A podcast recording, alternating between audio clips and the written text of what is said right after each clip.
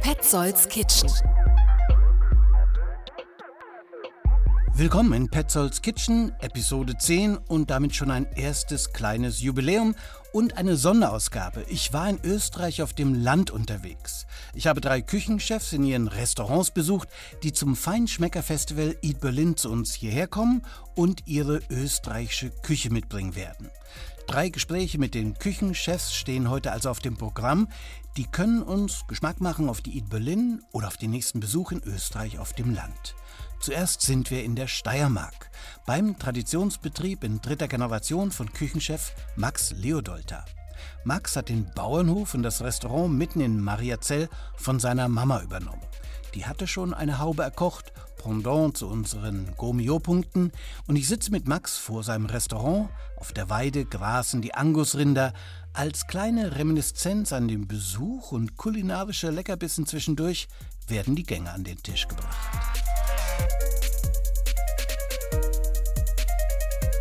Wir sitzen im Sonnenschein in der Lurg. Ähm, das ist im Mariazeller Land in der Steiermark in Österreich. Rund um uns sind eigentlich grüne Wiesen, ähm, ein bisschen Wald und Berge. Im Hintergrund noch höhere Berge und im Vordergrund eine schwarze Eber, Angus Rinderherde, die friedlich vor sich hingrast.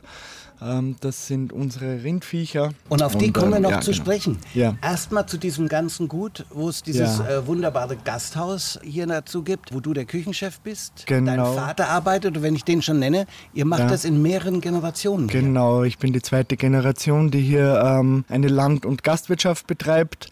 Äh, meine Eltern haben das 1989 als Jausenstation begonnen. Ähm, unser Hof liegt direkt an der Via Sacra. Die Via Sacra ist ähm, der bekannteste Wallfahrtsweg von Wien nach Mariazell.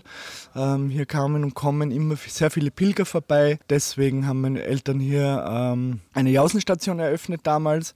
Äh, meine Mutter war gelernte Buchhalterin, ist dann draufgekommen, ja, die Küche, das liegt ihr und ähm, sie kann ganz gut kochen und ähm, hat dann ähm, begonnen, äh, immer besser zu werden und ähm, das Rindfleisch sich anzueignen sozusagen.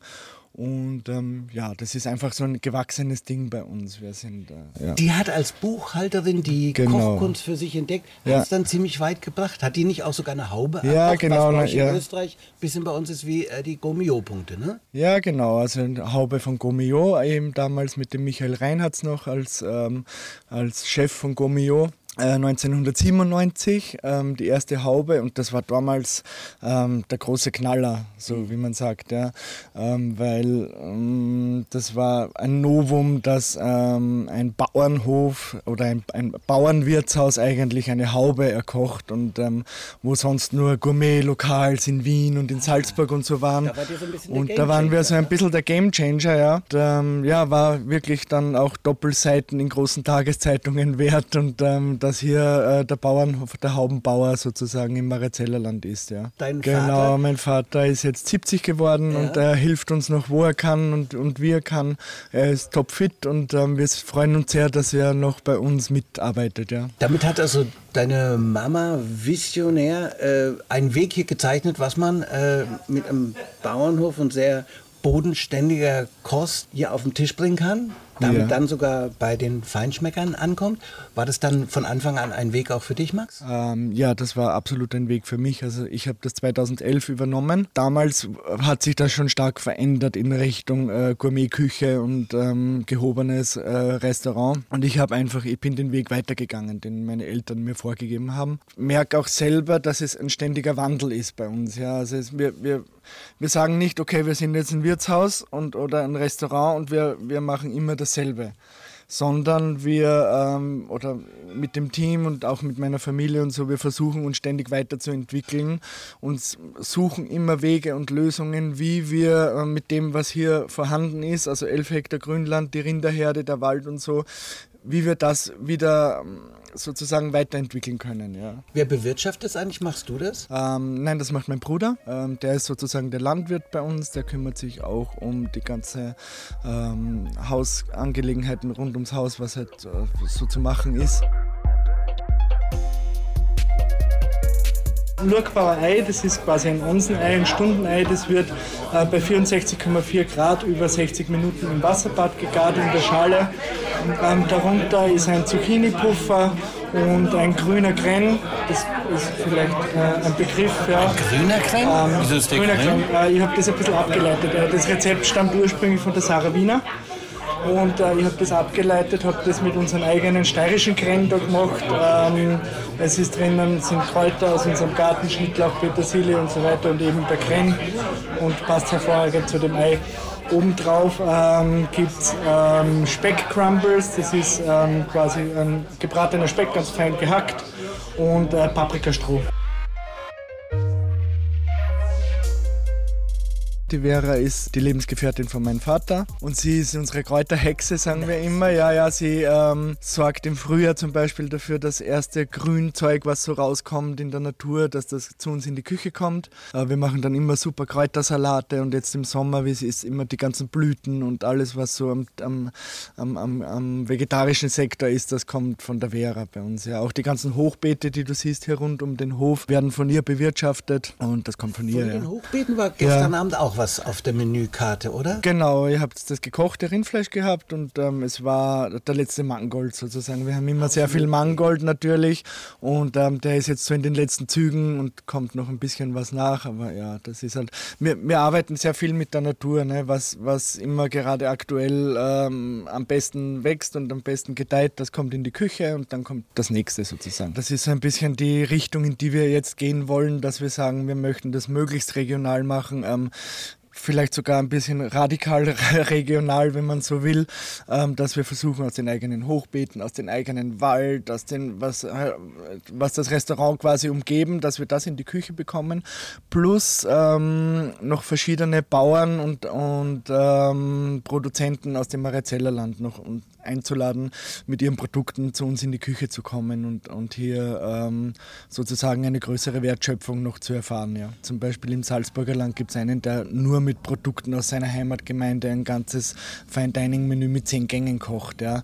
Also da sind wir noch ziemlich am Anfang. Das ist ein Traum von dir. Aber das ist ein Traum von mir und das ist und das sehe ich auch als meine Aufgabe hier an dem Ort, solange ich hier tätig bin, dass ich das möglichst mich fokussiere auf das, dass ich äh, versuche, möglichst viele Produkte Produkte ähm, aus der nächsten Umgebung zu verwenden. Ja. Was ist mit mhm. den Rindviechern? Wir hatten gestern etwas, das wie Tafelspitz äh, geschmeckt hat. Ja. Er macht wirklich Nose to Tail, da wird das Ganze verarbeitet. Ein Tafelspitz, wo ich hingeschmolzen äh, bin, dieses Mürbe. Bei uns ist das schon Küchenphilosophie, dass wir eben wirklich das ganze Rind verarbeiten von Kopf bis Fuß. Wir versuchen aus allen Teilen die größtmögliche Wertschöpfung sozusagen. Oder besser gesagt, ähm, das Tier gibt äh, sein Leben für dafür, dass wir hier äh, Geld verdienen damit sozusagen. Und deswegen versuchen wir aus Respekt vor dem Tier und vor dem Leben die größtmögliche Wertschöpfung daraus zu erzielen. Ja. Und das habe ich einfach nur, wenn ich selbst Hand anlege und das von Kopf bis Fuß verarbeite. Ja. Und das schließt auch zum Beispiel mit ein, dass wir die Felle immer gerben lassen. Ja, da hängt ein ja. besonders Schönes im Eingang, ne? mit äh, Braun. Ja, genau. Wir haben da ein paar verschiedene Fälle äh, quasi äh,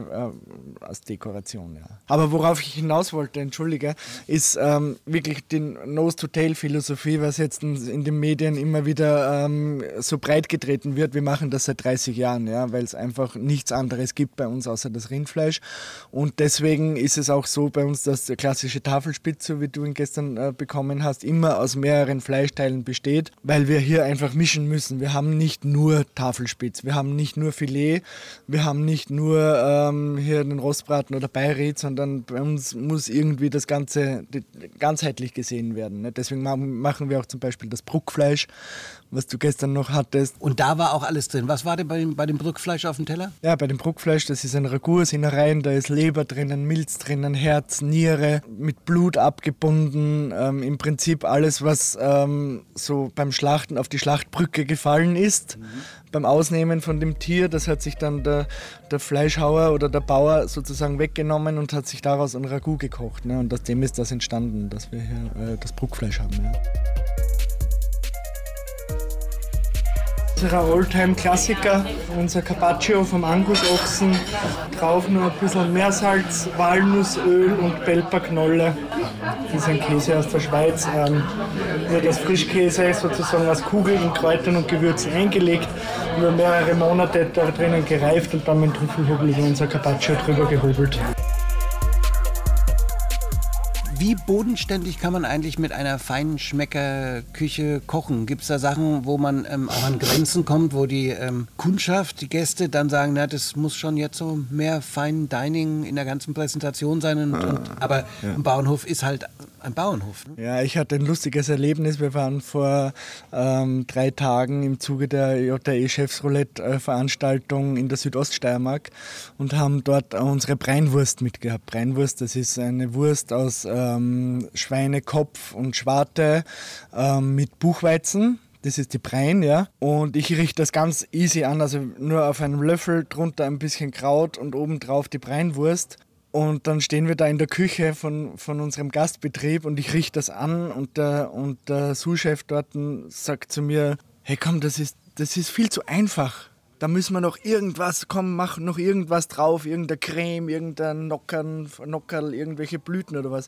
Und ich sage, nein, das ist genau, es ist einfach, ja, Bauernküche und speziell bei uns waren früher sehr viele Holzknechte, ja, also wir haben sehr viel Wald in der Gegend und ähm, so vor 150, 200 Jahren unsere Ortschaft hier ist entstanden durch Holzknechte und die haben natürlich, die haben nicht viel gehabt, ja, die haben ein Kraut gehabt, die haben die, das Schwein gehabt, äh, das sie verarbeitet haben und die haben diese, diese, äh, diesen Buchweizen gehabt, daraus haben sie was gemacht Sie haben natürlich versucht, das geschmacklich möglichst gut hinzubringen. Tschüss, Tschüss danke, pfiat euch, bis zum nächsten Mal. Hat mich sehr gefreut. Baba, kommt's gut heim. Entschuldige.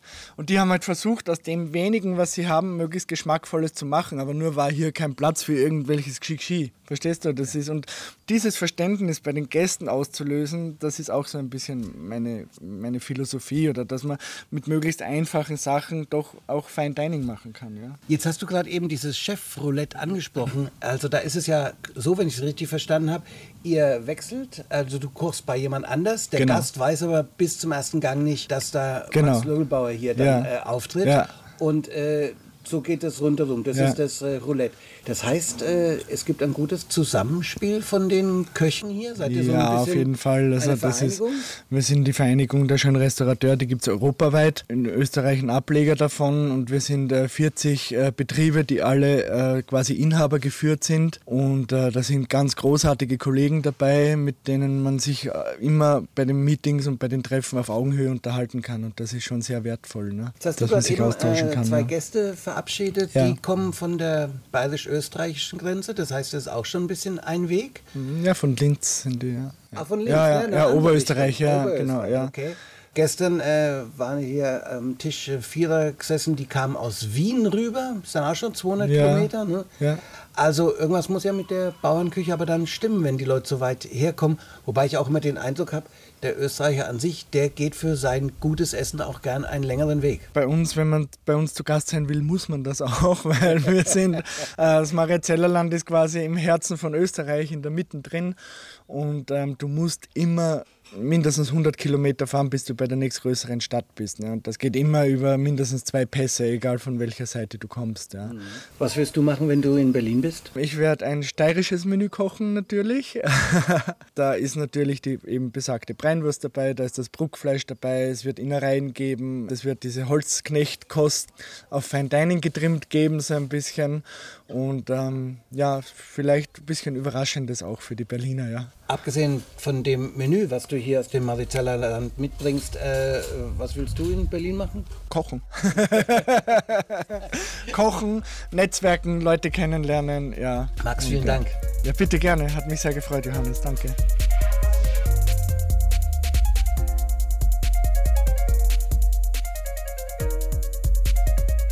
Hat uns Max also schon mal eine Vorschau gegeben auf seinen Besuch bei der Eat Berlin. Alles dazu findet ihr auf der Internetseite der Eat Berlin. Weiter geht es ins Waldviertel, zum Restaurant Kolm in Niederösterreich. Michael Kolm vielleicht der experimentellste der drei Köche, die ich besucht habe. Klassischer Tafelspitz, aber ganz frei experimentiert mit Röstaromen und Wintertrüffel. Fürs Restaurant Kolm nehmen die Foodies weite Wege aus Linz und Wien in Kauf. Auch hier wieder ein Restaurant als Traditionsbetrieb in fünfter Generation. Der liegt gleich neben einem Bärenwald. Ein Bärenwald mit Gehege für gerettete, vor allem Problembären. Ein Herzenswunsch von Michael Kolms Vater. Alles weitere im Gespräch mit Michael Kolm und auch hier wieder kulinarisch unterbrochen durch Kellnerinnen und Kellner, die uns die Gänge servierten.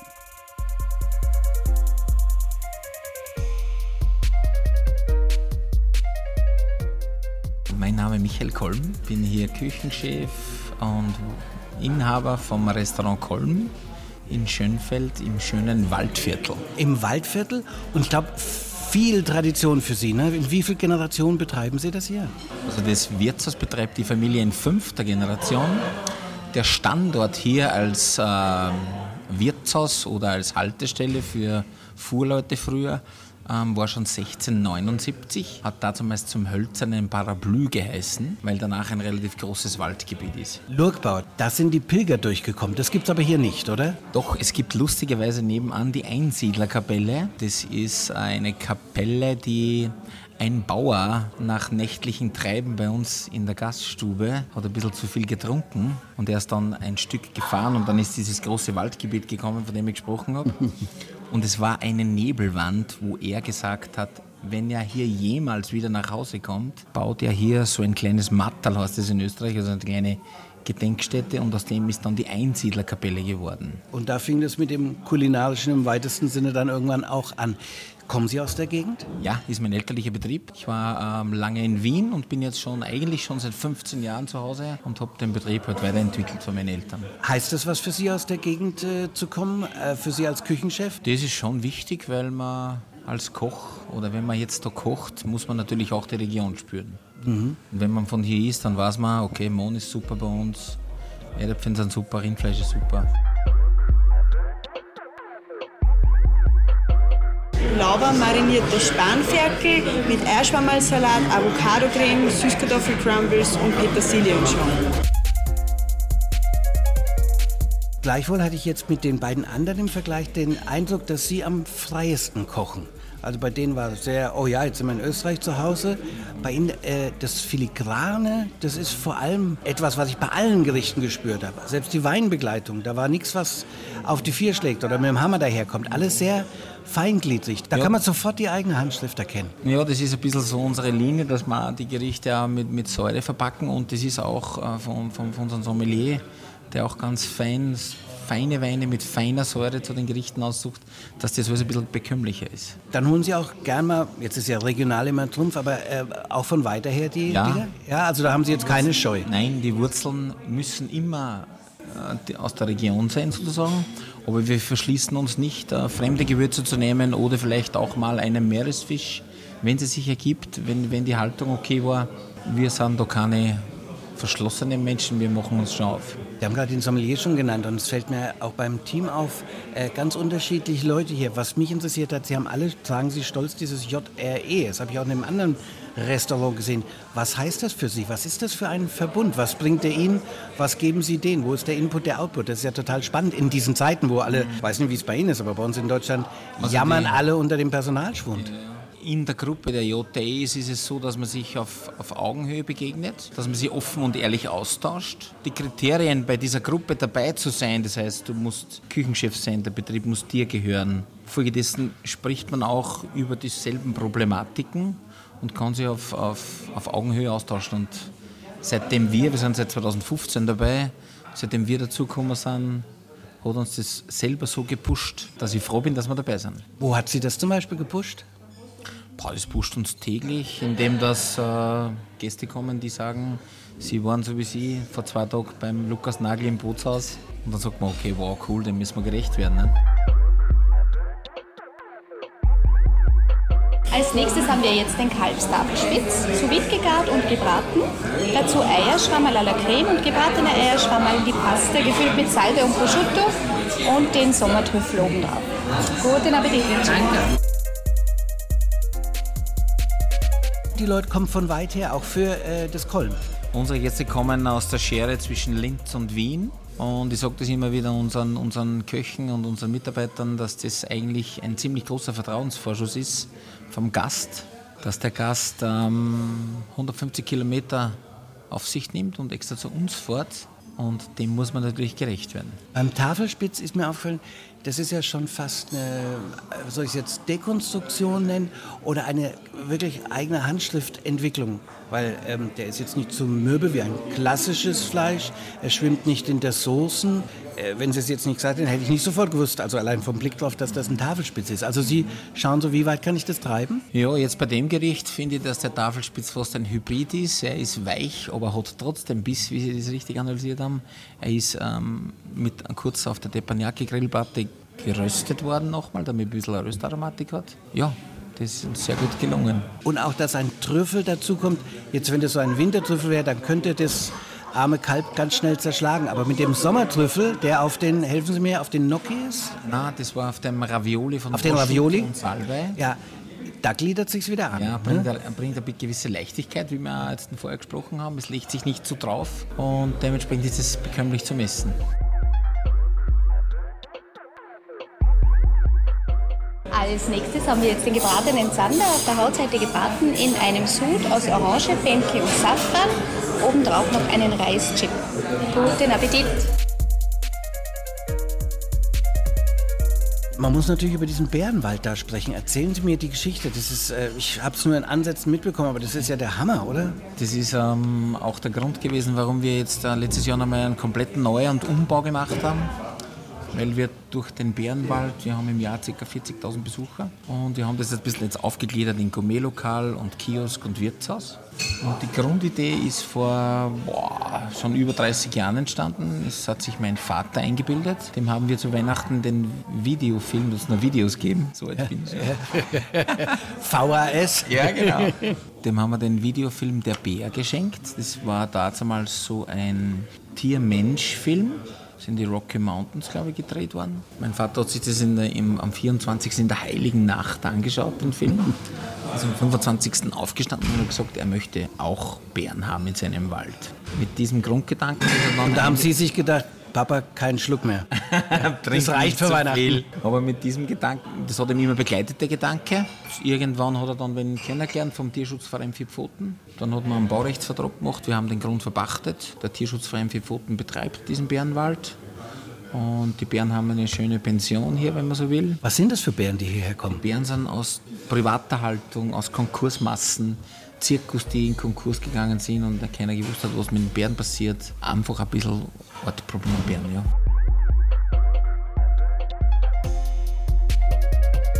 Wir dürfen dann noch als letzten Gruß für heute gerne für Sie unseren Waldviertler Toast servieren. Das wäre ein Einkorn-Sponge, Einkorn-Biskuit sozusagen. Ein bisschen Lado haben wir oben drauf, geräucherte Mayonnaise und Lauchasche dazu, bitte sehr. Was wollen Sie mit nach äh, Berlin bringen? Ähm, wir werden ganz viel Waldviertel mitbringen. Dann werden wir auch, mh, unser Slogan ist ja auch kulinarische Eskapade im Waldviertel. Wir werden auch Sachen mitnehmen, wo man vielleicht irritiert ist. Wir werden Gerichte anrichten, wo man die Gerichte an sich suchen muss. In der Sommerkarte haben wir das ersten Cruise haben wir gehabt, das steinreiche Waldviertel. Ich hoffe, ich verrate noch nicht zu viel, aber ist egal. Da haben wir einen, einen, Teller voll Steine serviert und unter diesen echten Steinen waren essbare Steine ver, versteckt. Wo würden Sie sich in Berlin wohlfühlen, wenn die Arbeit getan ist? Ich denke und ich bin mir fast sicher, dass ich mit meiner Küchenmannschaft zwei Tage anhänge und wir werden ähm, Berlin erkunden. Wir werden vielleicht zu einem österreichischen Kollegen fahren, der eine sehr gute Arbeit da draußen macht, der Horvath. Sebastian. Und ich glaube Nobelhart und Schmutz, DR von Billy Wagner und glaube ich auch Ja. sehr stark. Und dann werden wir einfach die, die Gastro-Szene ein bisschen durcharbeiten in Berlin. Wir freuen uns schon sehr. ja, und wir freuen uns auf Sie. Vielen Dank. Ich danke. Dankeschön. Dankeschön.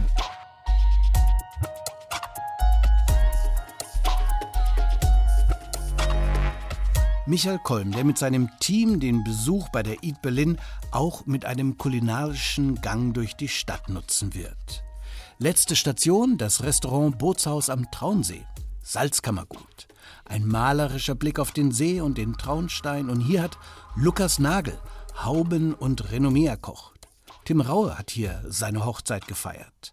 Perfekt alles von Essen bis Service. Wir waren beeindruckt und beeindruckend und malerisch kam ein Auszug aus dem ganzen Menü auf einer großen Holzschale und der Kellner hat uns vor dem Essen erst einmal erzählt, was uns da gleich erwartet. Also Diesmal kommt ein Überblick übers Menü noch vor dem Gespräch. Also, wir haben hier unsere Speisekarte der Warenkorb zum heutigen Menü. Vier, sechs oder sieben Gänge stehen zur Wahl quasi. Gell? Ich würde mit Ihnen einmal alles durchgehen. Wir starten mit dem German Gold, Paradeiser aus der Tomatensorte, kommt aus Niederneukirchen von unserer Gemüsebäuerin. Tolle Qualität, jetzt noch nachgereift in unserem Keller. Obendrauf Butternusskürbis, Physalis sind mit dabei und ganz bisschen dezent Jalapeno im Einsatz. Gang Nummer 2 äh, geht es Tomatik weiter, Ochsenherz Paradeiser, Ochsenherz-Tomate. Äh, das wird dann warm serviert. Eine Scheibe Speck kommt dazwischen, die wird geflammt und dazu werden Feigen verarbeitet, die sind auch aus Ansfelden aus der Umgebung. Im dritten Gang machen wir rote Rübe.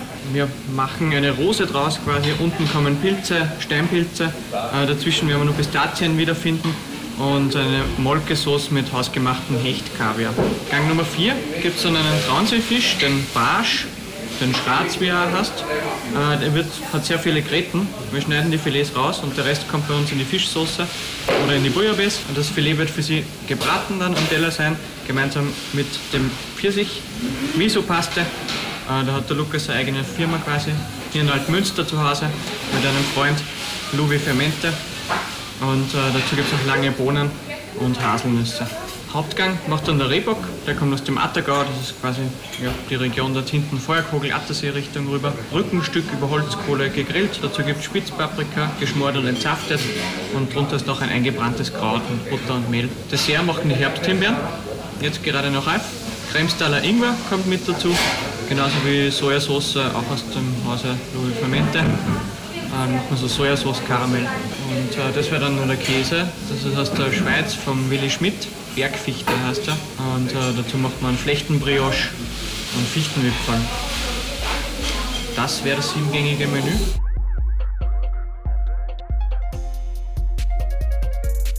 Lukas Nagel, ähm, Küchenchef im Restaurant Bootshaus am Traunsee. Was mich sofort total geflasht hat, Sie machen das seit Sie 23 sind, quasi geboren. 24, ja? Ja, 24, ja, aber geboren als Koch, oder? Ja, sozusagen, ja. Also ich habe schon mit, äh, mit zwei, drei Jahren mit meiner Mutter natürlich gekocht in der Küche. Ähm, aber ich habe nie gewusst, dass ich Koch werden möchte bis 10, 12 und dann ist das schon irgendwie durchgekommen, dass ich das mal zum Beruf machen möchte. Ja. Das heißt, seit Sie 24 sind, führen Sie das Bootsrestaurant. Das ist ja auch eine ja. große Beständigkeit. Zehn, ja, also Heuer haben wir das zehnjährige Jubiläum gehabt, also ich bin im elften Jahr hier Küchenchef und äh, ja, es war eine schöne Herausforderung. Ich finde es auch von Vorteil, dass man nicht die großen Lehrmeister hatte und fünf, sechs Jahre irgendwo war. Also wir haben, glaube ich, unsere ganz eigene Handschrift, die sehr prägnant ist und jeder weiß, wenn er einen Teller sieht, okay, der ist vom Nagel.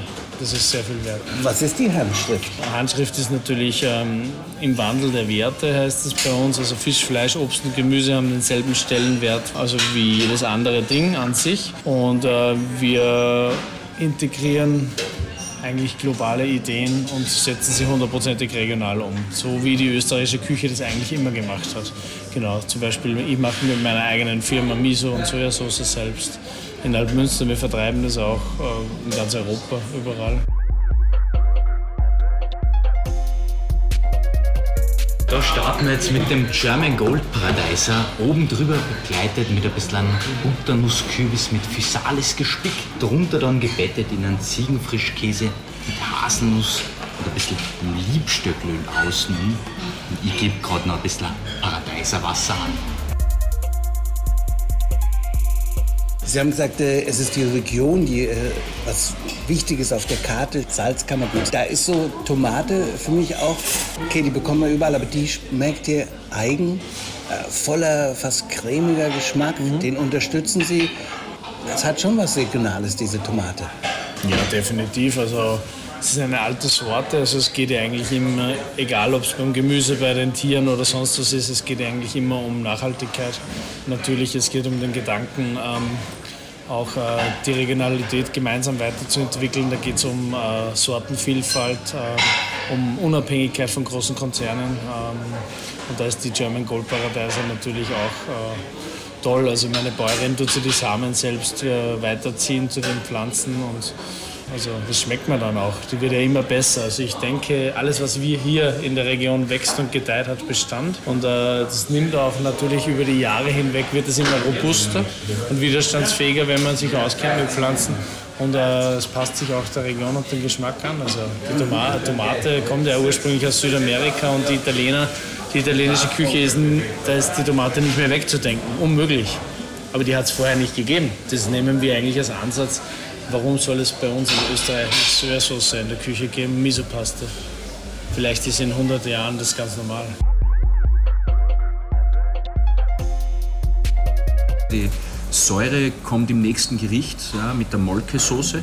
Wiederum kommt Salzigkeit ins Gericht äh, durch den Hechtkaviar, der mit im Einsatz ist. Und dementsprechend jetzt wirklich einen säurearmen Wein La Bastide.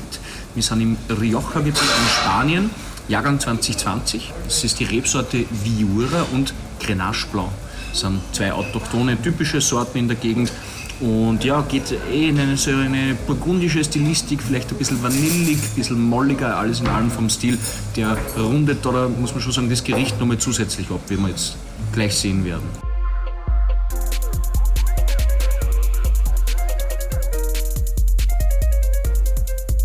Tim Lauer war auch schon hier?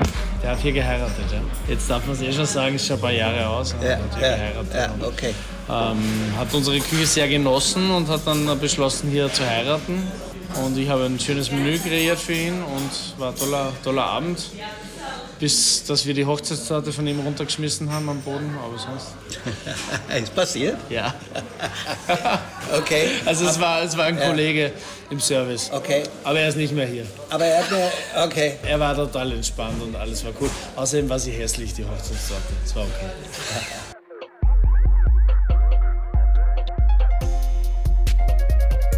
Der Rehbock aus dem Attergau, äh, den haben wir über Holzkohle gegrillt. Wir haben auch ein Gasthaus dabei, das heißt, wir haben nicht nur den Rücken gekauft, sondern wir, verkaufen, äh, wir kaufen das ganze Tier und das wird dann im Gasthaus unten verarbeitet zum einen und bei uns zum anderen. Wir suchen uns dann die Dinge aus, die wir haben möchten.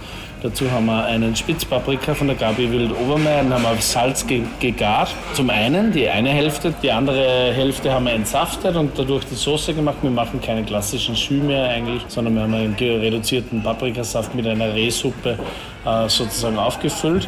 Äh, etwas Riebissel Blätteröl dazu, das ist das grüne Öl, die äh, Paprikasamen und etwas Hanfsamen als Granola obendrauf, eingelegte Löwenzahnkapern und im Paprika haben wir eingebranntes Kraut. Das ist Kraut wie ähm, im Endeffekt wie Beuschel, also so ein traditionell österreichisches Gericht angesetzt. Sehr dunkle Einbrennen, also Mehl und Butter ganz dunkel gemacht, dann Kraut dazu und dann gut abgeschmeckt.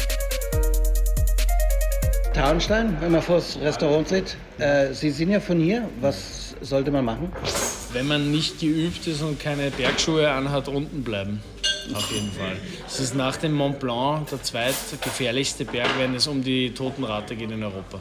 Darf man nicht vergessen. Es wird unterschätzt, weil er ist nur 1560 oder 1600 Meter hoch.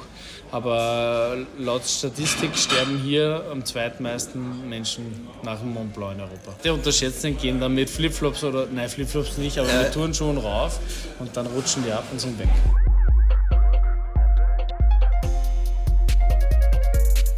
Sie sind bei der Eat Berlin dabei. Was werden Sie mitbringen? Boah, ich habe heute mal überlegt, was wir eigentlich kochen, aber es ist noch in drei Wochen, also ich weiß noch nicht mal, was wir morgen kochen. aber die schönsten Dinge entstehen unter Druck, sage ich mal, die Edelsteine. Und wir werden ein paar tolle Produkte mitnehmen und werden uns was Tolles einfallen lassen. Wen werden Sie in Berlin besuchen an Restaurants? Wir werden unseren Saisonabschluss bei Marco Müller feiern, zu 20. Haben Okay. schon- Haben schon reserviert, natürlich vor drei Monaten. Haben wir gesagt, das verbinden wir gleich. Ähm, Es gibt ja eigentlich keine Saison mehr, aber wir haben gesagt, diese zwei Tage nehmen wir uns. Wir fahren alle nach Berlin. Wir werden alle ähm, dort die Stadt unsicher machen.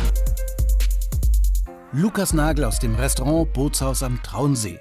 Soweit der Foodie-Trip nach Österreich, ins Salzkammergut, in die Steiermark und ins Waldviertel. Links zu den Restaurants findet ihr hier und natürlich, wo diese österreichischen Spitzenköche in Berlin bei der Eat Berlin kochen werden. Das war die Petzolds Kitchen Sonderausgabe zu Eat Berlin. Nächste Episode sind wir wieder in Berlin kulinarisch zu Hause. Bis dahin, über jeden Klick auf den Folgen-Button in den Streaming-Kanälen, sag ich schon mal Danke. Petzolds Kitchen, der Foodie-Podcast aus Berlin.